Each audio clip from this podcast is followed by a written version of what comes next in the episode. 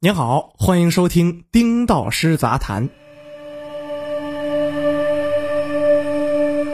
一则七万硕士送外卖，学历正在以惊人的速度贬值的推文引发了热议。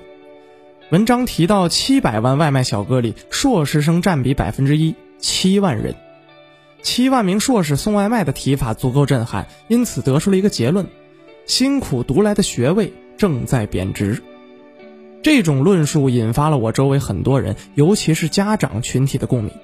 有人认为辛辛苦苦上学出来送外卖很不值，有人觉得硕士生去送外卖是对社会人力资源的一种浪费，甚至我在新周刊微信的留言中看到很多学历在钱面前越来越不值钱，花那么多钱在学校还不如早点进入社会等读书无用式的评论。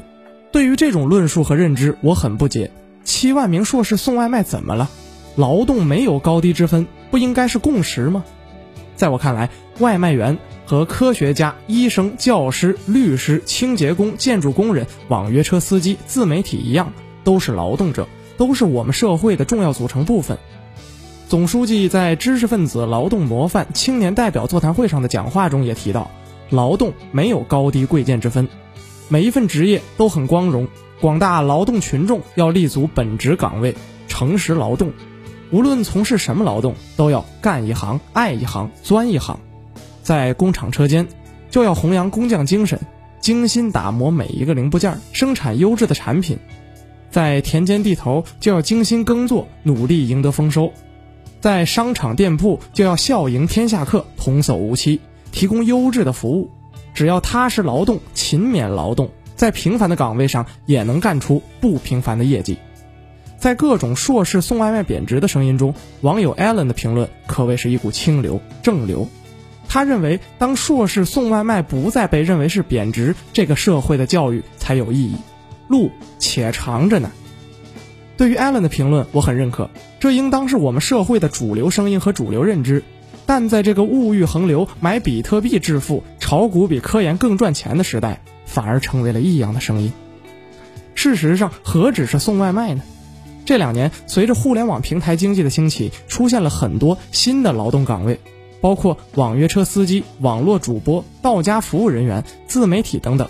这些岗位都曾经或者正在被人们戴有色眼镜看待。高学历的人群从事这些工作，往往会被看作不务正业。一段时间以来，研究生做保洁阿姨，刺痛了谁的心？本科清华，研究生北大，毕业后去做主播，网友骂他不务正业之类的新闻，我们还看得少吗？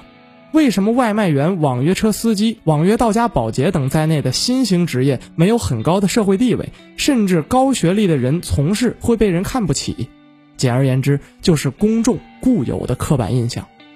这种刻板印象主要有三个部分组成：一部分认为这些职业收入不高。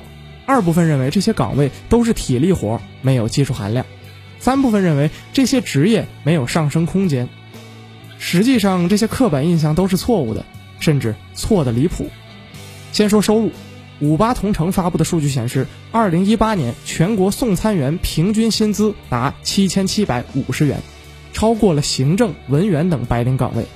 滴滴刚刚发布的《滴滴数字平台与女性生态研究报告》显示。全球共二百七十一点五万名女性网约车司机在滴滴平台获得收入，通过网约车新就业形态实现经济独立，甚至近八成的女性网约车司机靠自己的经济实力买了车。天鹅到家的数据也显示，在同等学历的情况下，家政服务人员的工资收入相对于其他岗位更有竞争力。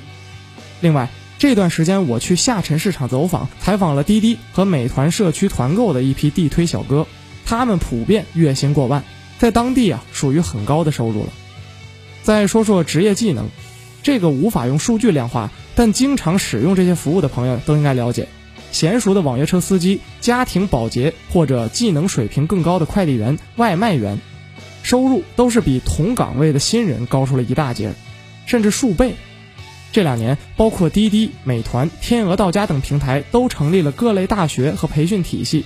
让广大劳动者提高技能和业务能力，增强行业竞争力。至于职业上升空间，也不是我们以为的一成不变。据我所知，国内主要的几家互联网平台都有一套成长机制。这套机制的考核内容包括从业时长、客户满意度等等。往上升级就可以带人拿更多的提成。只要肯下功夫努力，每个人都有无限的成长可能。我们总得以发展的眼光看待事物发展。